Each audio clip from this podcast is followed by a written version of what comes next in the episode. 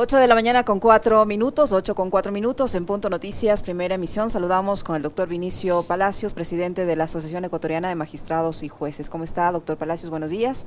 Gracias por acompañarnos. Le saludamos a Alexis Moncayo, quien le habla, Licenia Espinel. ¿Qué tanto daño le hace a la Administración de Justicia, a la credibilidad en los jueces, al respeto al derecho, esta mediatización de la justicia que ya se ha vuelto normal entre los periodistas de cualquier índole?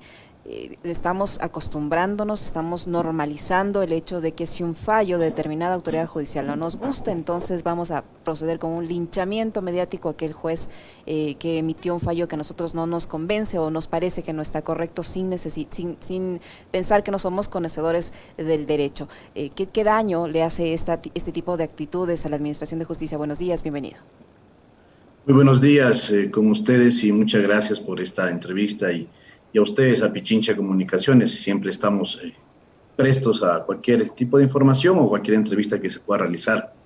Recordemos que, en primer lugar, la Asociación Ecuatoriana de Magistrados y Jueces, con sus siglas AIMAG, obviamente es una sociedad totalmente científica, jurídica, de derecho privado, sin fines de lucro, que agremia a los jueces a nivel nacional y se constituye como un frente unido en pos de defender, por un lado, la independencia judicial y también el accionar de todos los administradores de justicia, como de los derechos de los cuales se encuentran y nos encontramos, obviamente, protegidos.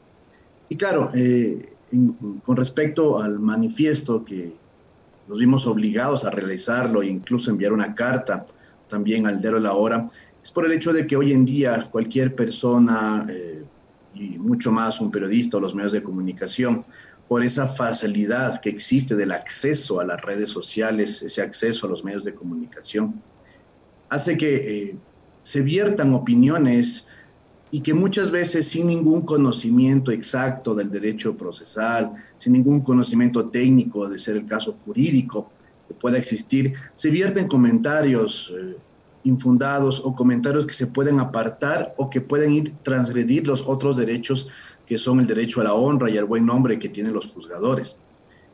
Claro, es verdad que existen casos que pueden causar cierta atención, casos polémicos en la ciudadanía. Recordemos por un lado que todos los procesos judiciales, todos son importantes.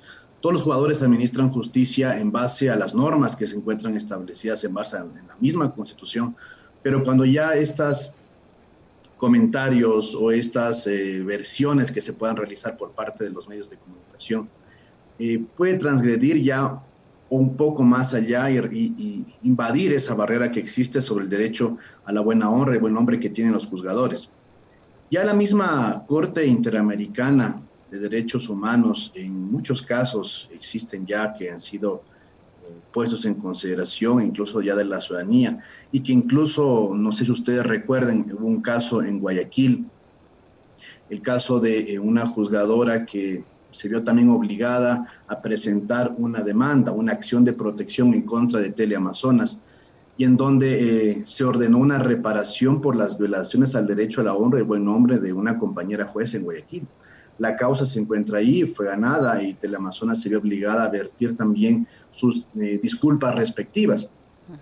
Y en esa misma eh, eh, causa, por así decirlo, es cuando se tomaba en consideración lo que ya la Corte Interamericana manifestaba que si bien es cierto, es válido reclamar una equidad, diligencia en la confrontación de las fuentes y, manifestaba que la búsqueda de esa información tiene que ser totalmente objetiva por parte de los periodistas.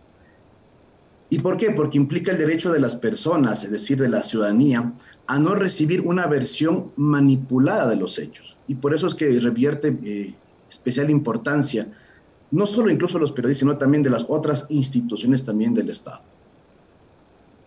Doctor, ¿cómo está? Un gusto saludarle, buenos días.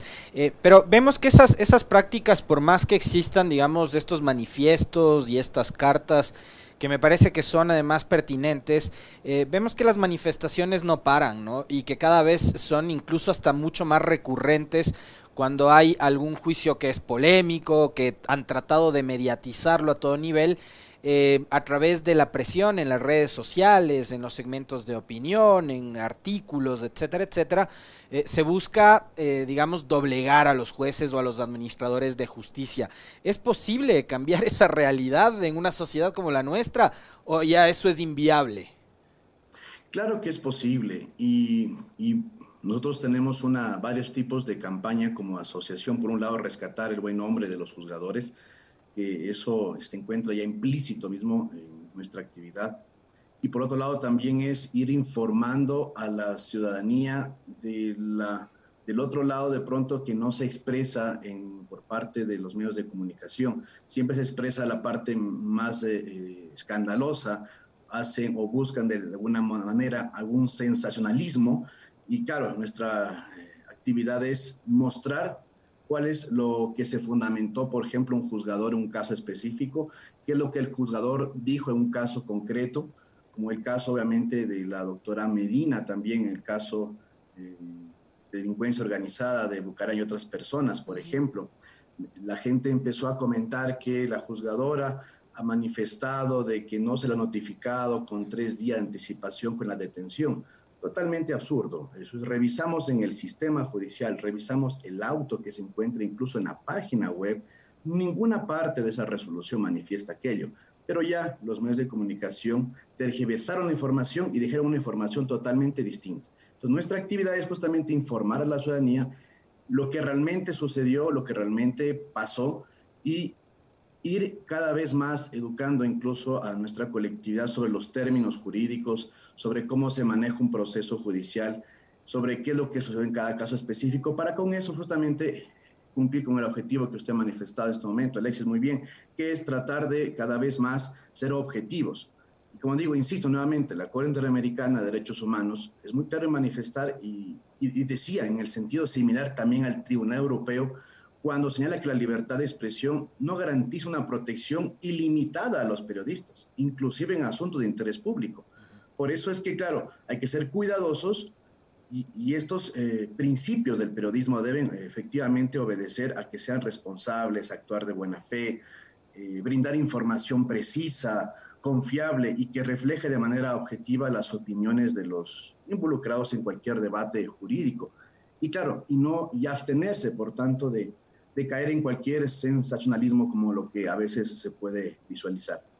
Un ejemplo de ese, de, ese sensacionalismo, doctor Palacio, ¿cree usted qué es lo que ha ocurrido ayer con esta jueza que le concedió parcialmente esta, este recurso presentado por el alcalde de Quito, Jorge Yunda? Una vez que se conoció esta decisión en horas de la mañana, la jueza prácticamente ha sido despellejada por varios eh, comunicadores sociales, por varios, eh, entre comillas, líderes de opinión, eh, que más allá de que la señora tenga o no tenga razón, seguramente actuó en derecho, digo yo, yo no soy abogada, por eso digo, seguramente la señora actuó en derecho, eh, pero se ha visto linchada mediáticamente. ¿Y ahora qué va a pasar eh, con ese tipo de, decisiones que generan malestar en la ciudadanía en, por la misma imposición de esta visión del sector de la prensa que ya se considera, con, se considera juez en un caso de estos que se torna político? Mire, y, y bueno, y tomando en colación también esta otra este otro tema también que causa cierta conmoción social, es verdad. Pero no podemos, como dije hace un momento, por estas facultades de mostrar un periodismo informativo, objetivo, no podemos, por otro lado, empezar a, manipular la información, empezar a decir que la jueza por poco ha dicho que los concejales no tienen ese poder político para poder fiscalizar. En ningún momento la juzgadora ha manifestado aquello o incluso hacer mofa de porque es mujer o hacer mofa de pronto porque es, joven. O sea, esas situaciones no podemos permitirlas. Y estamos aquí justamente para defender eh, su, honra, su buen nombre, y no solo de ella, sino de todos los juzgadores. Nadie ha dicho, por ejemplo, lo que dijo en su resolución, que en la misma foja, creo que me equivoco, y lo que manifestaba nuestra compañera, en la foja 334-68 de este expediente, cuando la misma mesa del Consejo manifestaba que aseguraba que las facultades de la acusación, sustanciación y decisión recaen sobre órganos con personas distintas. Bueno, eso fue lo que rescató la juzgadora de la misma eh, propia mesa del Consejo. Nadie ha dicho eso y entiendo que eso fue lo que la juzgadora basó sus argumentos por eh, conceder esta acción de protección. Claro, y no podemos incluso ni siquiera manifestar que estas... Eh, actuaciones son o emitir juicios de valor al respecto, porque aún todavía están sujetas a un recurso de apelación. Aún ni siquiera la juzgadora ha vertido su resolución escrita y que se puede incluso visualizar en el sistema de la función judicial.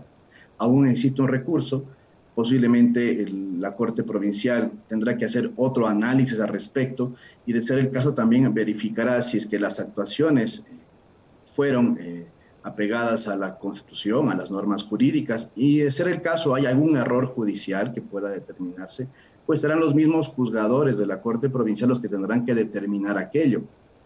Además que incluso la misma Corte Constitucional aquí en el Ecuador ha manifestado que hay una gran diferencia entre lo que es el error judicial que se vierte en los diferentes tipos de argumentaciones o criterios jurídicos que puedan tener los jugadores frente a lo que es distinto ya un error inexcusable, que es una violación a alguna norma o algún error craso que ser el caso puede existir.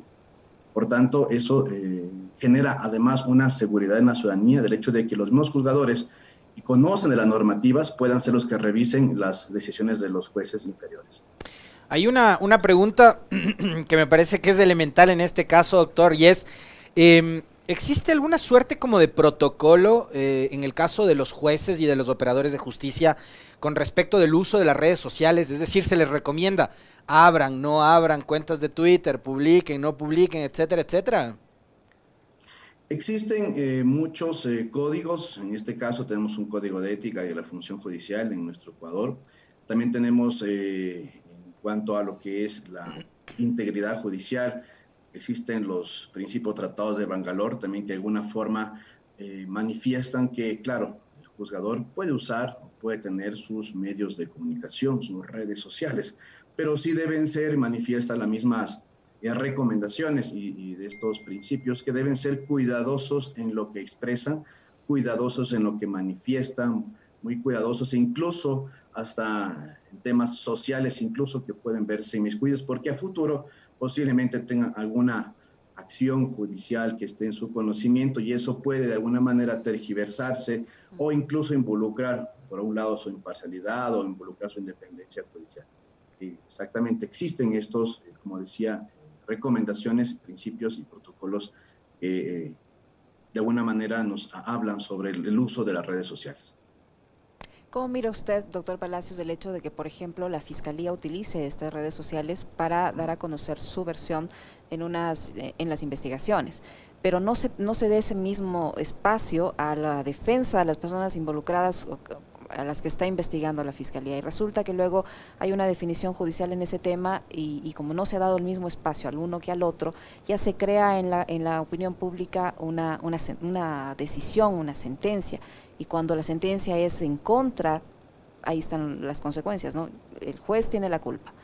Eh, pero también es ese manejo que da la fiscalía parcializado a veces sin dar oportunidad a la defensa de tener el mismo espacio para dar a conocer eh, los elementos de, defensa en, en, los procesos judiciales. ¿Cómo mira usted el manejo de redes sociales por parte de la Fiscalía y cómo eso afecta a la credibilidad de los jueces?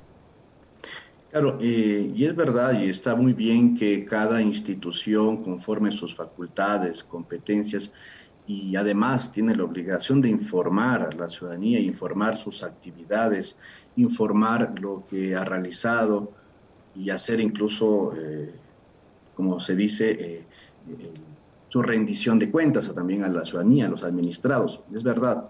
Pero cuando ya este uso de la información se tergiversa o se pretende inducir de que el juzgador no hizo caso a lo que Fiscalía realizó o que cuando Fiscalía manifiesta que pese a que tuvo las pruebas contundentes, los elementos suficientes, el juzgador no, no acusó. Y esto eh, ahí sí obviamente soslaya y, de alguna forma rompe esta, este principio de la libertad de la información que manifestaba, libertad de expresión que existe, porque ya está transgrediendo el derecho que tiene el juzgador. Y de alguna manera también no estamos de acuerdo con cuando se ataca o cuando se busca deslegitimar la actuación del juzgador, porque hay que diferenciar, una cosa es informar, decir realmente lo que ha sucedido y otra cosa es delegitimar o manifestar o presionar al juzgador de que hizo mal o que actuó mal el juzgador y vamos a apelar, le vamos a poner una acción disciplinaria, vamos a hacer una denuncia a tal punto que, claro, va a llegar a un juez superior y se va a ver también incluso posiblemente presionado de esta situación social, mediática, que ya no solo va a ser la retweet o la red social de alguna institución pública, sino se va a ir a toda la ciudadanía en general. Y claro, y, posiblemente frente a esta presión, traslademos la independencia judicial y va a hacer que posiblemente un juzgador se sienta presionado, incluso un juez superior, incluso que tendrá que revisar las actuaciones. Y por eso es que reviste especial importancia demostrar ese otro lado, mostrar, porque claro, como el juzgador de alguna manera, y como lo dijimos hace un instante, eh, no puede inmediatamente presentar en sus redes sociales o inmediatamente no puede expresarse por estas limitaciones que existen en estos códigos de ética y conducta, no puede al día siguiente decir, aquí está mi sentencia, esta fue la que yo dije, esto fue lo que yo manifesté. No lo puede hacer. Un gremio sí, lo, obviamente, lo puede hacer eh, por un tema de defensa institucional, pero el juzgador al no poder verse eh, realizar aquello, posiblemente se ve eh, presionado por las otras redes sociales. Y por eso, claro, incluso hasta recomiendan que no se tenga redes sociales, pero creo que eso sería hasta bastante perjudicial porque ni siquiera se van a informar de las situaciones que pasan a nivel nacional o mundial. En todo caso, estamos aquí para... Y además estarían coartando la libertad de expresión de, los, de, de las personas, ¿no? Sí, y, claro, entramos en un debate de libertad, libertad de expresión y que claro, como digo aquí, lo que hay que siempre puntualizar es que no se transgreda el derecho, el buen nombre y la honra de los juzgadores. Como por ejemplo, vimos el día ayer, apenas en el caso que se manifestó en su momento, Alexis, tú lo dijiste, al día siguiente de este caso de la acción de protección presentada por el alcalde de Quito, ¿qué pasó?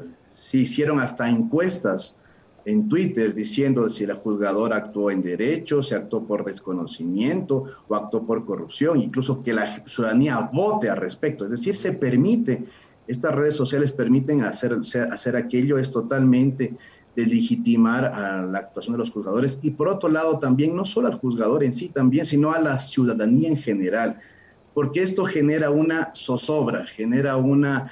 Eh, eh, inestabilidad social y las personas se van a sentir desprotegidas, van a pensar que en esta ciudad, en este país, existe totalmente eh, una inestabilidad y que, claro, genera incluso posiblemente hasta un caos social.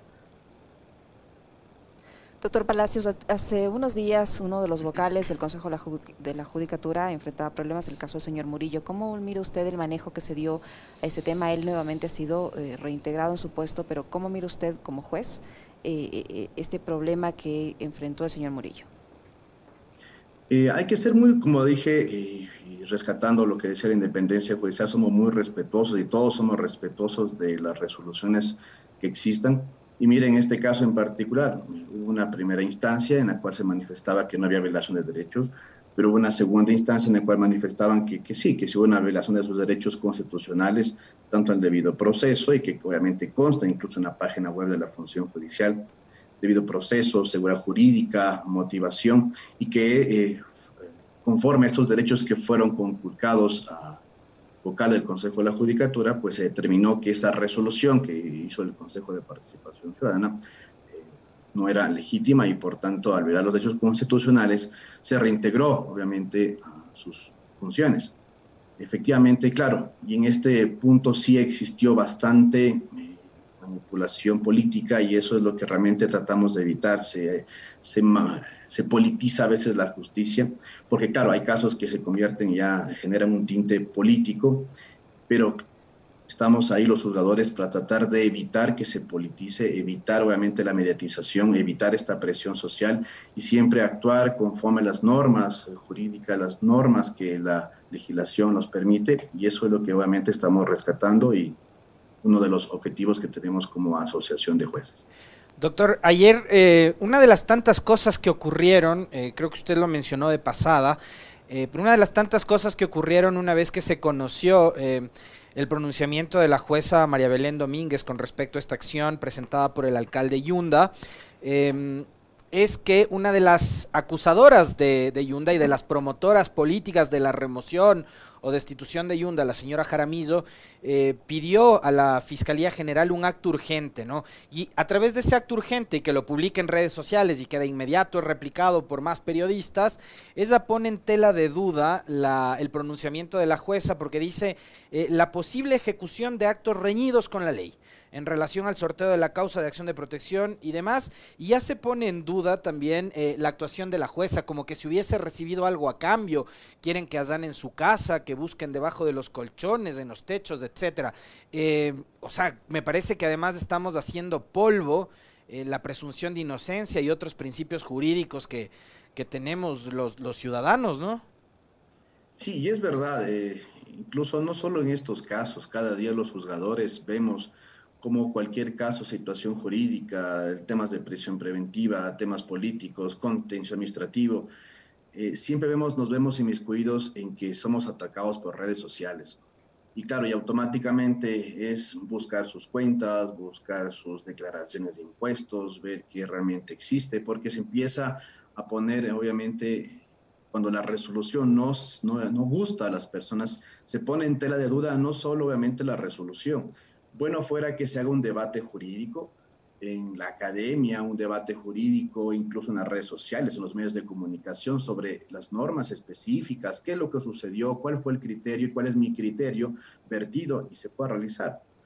Pero otra cosa es que voy a atacar a su persona, a atacar su nombre.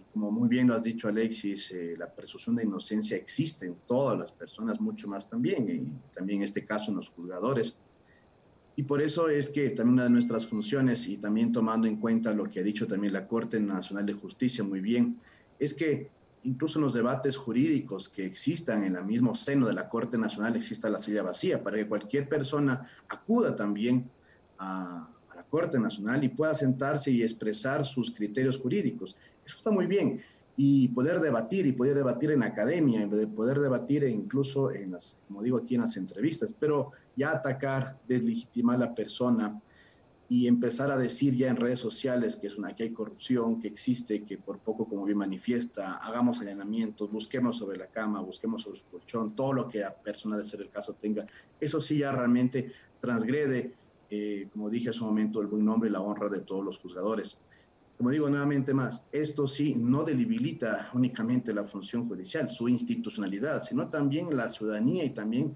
eh, toda la sociedad entera abona esto, doctor Palacios, a esta sensación eh, que, a veces tienen, tenemos las personas, los ciudadanos de impunidad? Eh, tal, vez esa sensación mm, creada, forjada por todo lo que escuchamos en medios, por todo lo que leemos, por las opiniones que revisamos en redes sociales, se abona a tener esta sensación de impunidad, de que la justicia no cumple con su rol. ¿Usted cree que con todo esto se, se agranda ese sentimiento de impunidad? Sí, o sea, como digo, el uso eh, generalizado de las redes sociales sí obviamente agranda eh, esta sensación que existe en la ciudadanía de que no uh, funciona la justicia. Y debemos recordar también que esto no es de ahora, eh, posiblemente se ve más acentuado por el uso máximo de las redes sociales, pero siempre es el atacar cuando una sentencia no gusta a alguna persona es atacar o decir que es culpa del gobierno o que es culpa del nuevo gobierno o que es culpa del gobierno anterior. Eso realmente eh, es muy sesgado y, debemos evitarlo incluso. Pero ¿qué sucede cuando hay una sentencia que sí gusta a alguna persona, sí favorece de pronto a alguna de las partes o incluso tiene alguna índole social como alguna, en este caso, alguna adopción? algún tema de violencia intrafamiliar que realmente ha sido juzgado, eso realmente no se dice, eso realmente no se comunica, eso realmente no se visualiza, eso realmente más bien se lo oculta y lo que sí nos causa sensacionalismo, eso sí es lo que realmente a veces se transmite. Y eso es lo que tratamos de rescatar en este momento, es que también existen obviamente resoluciones que van a también a... Eh, se pueden también presentarlas ante la ciudadanía y ver que obviamente la función judicial no únicamente son estos temas políticos, sino también existen temas de índole social. Miren, todos los días los jueces de lo laboral están a veces conciliando en sus eh, tareas, en audiencias, con temas de despidos intempestivos, ellos están conciliando muchos temas, en algunos casos retornando a las personas a su trabajo por despidos ineficaces que puede existir. Eso no se transmite, eso no se dice. Adopciones que puedan existir por los jueces de familia. Pensiones alimentarias, cada día los jueces de familia están otorgando o están incluso hasta conciliando entre las personas inmiscuidas, padre o madre de los niños. Eso no se dice. ¿Cuántas audiencias realmente realizan los jueces a nivel nacional? Son miles de audiencias eso tampoco no se visualiza y tampoco no se dice. El trabajo realmente es arduo, es diario y es a pulso que cada día los jueces lo hacen incluso obviamente dejando su hogar. No trabajan ocho horas, trabajan diez horas, trabajan doce horas, y eso tampoco no se visualiza el trabajo que lo hacen diario, que lo hacen incluso ya como una razón de vida incluso además. Es, es muy complejo, doctor, eh, mantener un equilibrio, o sea, digo, los, los jueces, eh, por más que, que tengan ese, esa magistratura, que, eh, que sean operadores eh, judiciales y que tengan que impartir justicia y demás, no dejan de ser seres humanos como cualquiera de los que estamos este, en esta conversación y quienes nos están siguiendo. No viven en una burbuja, eh, en un mundo globalizado donde la información eh, ahora recorre por todo lado y ya no es unidireccional porque las redes sociales nos permiten estar interactuando entre unos y otros. ¿Cómo deben hacer, cómo deben trabajar para mantener ese equilibrio, doctor? Que no se rompe ese equilibrio y que la mediatización de los casos o que la influencia mediática no sea tan fuerte como para que termine inclinando la balanza. ¿Qué es lo que deben hacer los jueces para trabajar mejor esa situación? Y para eso estamos nosotros como Asociación Ecuatoriana de Magistrados y Jueces buscando resaltar y dignificar la magistratura, tratando incluso eh, de mostrar lo que no se enseña en redes sociales, las sentencias que realizan, el trabajo que hacen los jueces a nivel nacional, como lo dije, sus audiencias a diarias, que hacen como de su actividad laboral su razón de vida. Pero si realmente esto ya transgrede y realmente eh, afecta el buen nombre del juez o si realmente se ven como hemos dicho, un linchamiento mediático, claro, nos veremos eh, incluso abocados a hacer lo que sucedió y lo que pasó en el caso en Guayaquil con la doctora Heidi Borja, que obviamente se vio obligada también y se lo ha hecho en el caso contra Teleamazonas, que tocó demandar a este medio de comunicación porque tergiversó la información que realmente no sucedió en el expediente judicial. Y claro, su reparación fue las disculpas públicas, su reparación por las violaciones a su derecho a la honra y buen nombre, que claro, no quisiéramos llegar a esos extremos, no es la situación aquella, no es nuestra misión aquella, pero si es que realmente llega a suceder, pues tendremos que usar las herramientas jurídicas que la misma ordenamiento jurídico lo permite. Y, justamente es por esto, para evitar que exista esta desestabilización social y que más bien por el contrario exista un orden social y esta seguridad social que debe existir, que es obviamente es parte de nuestros objetivos también como juzgadores. Doctor Palacios, para finalizar, ¿no le parece que una de las alternativas, digo yo, en mi humilde opinión, es no ceder a presiones simplemente, hacer su trabajo pegado a derecho y punto, porque también a veces algunos jueces no se ayudan, ¿no? Hemos visto velocidades distintas en los procesos judiciales y eso obviamente en la opinión pública pues crea, crea una sensación de, de, parcialidad al menos, digo yo. Claro, eh, siempre estamos expuestos a, a esta vigilancia social y es verdad, somos también por un lado funcionarios públicos y obviamente estamos expuestos a aquello. Y siempre existe este ataque porque si hay un proceso judicial que va más rápido, es atacado, y si es que va lento, también es atacado.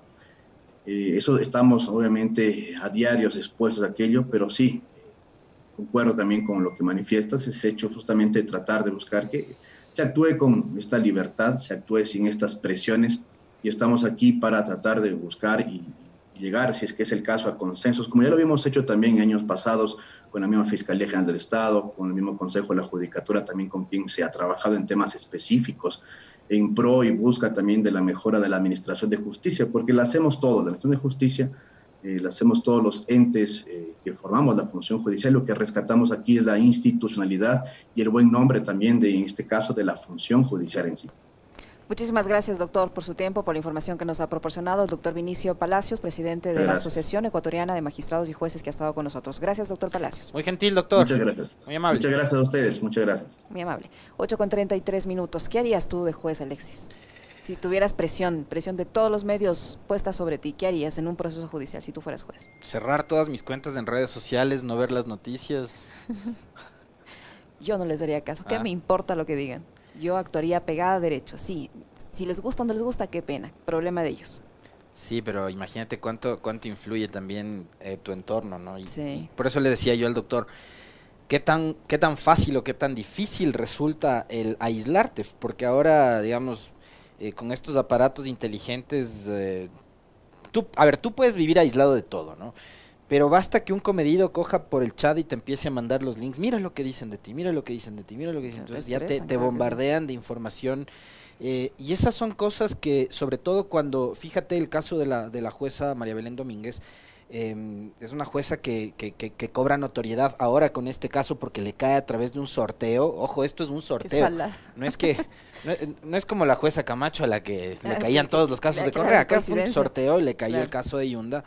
Eh, y cobra notoriedad por eso. Y como el caso de Yunda es tan mediático, porque se trata nada más y nada menos que del alcalde de la capital de la República, eh, se le vuelca todo el, a ver, todo ese linchamiento mediático que lo tenía montado Yunda en su contra, ahora eh, se lo endosan a la, a la jueza, ¿no? Entonces están con todo contra una mujer, una, una abogada joven, además que es jueza, eh, que me imagino yo llegó a ese cargo también por la vía de un concurso, y que le cayó, fíjate, la buena o la mala suerte el caso de Yunda pero vives en una sociedad mediatizada también, o sea, vives bombardeado de información, o sea, está la televisión, está la radio, están los, los aparatos de estos en los que te llega la información a través de chats, lo que sea.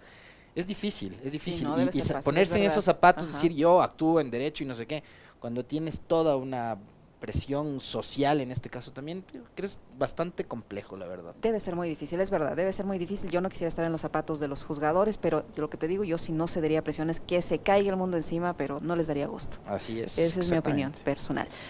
8 con 35 minutos, tiempo de una pequeñísima pausa. Regresamos para conversar de la situación política del contralor subrogante Pablo Celi, detenido en prisión preventiva por eh, una presunta delincuencia organizada. Los eh, anuncios que se hacen hasta ahora siguen siendo anuncios de posible interpelación en la Asamblea Nacional. Volveremos para conversar con Jorge Avedravo, asambleísta del Partido Social Cristiano.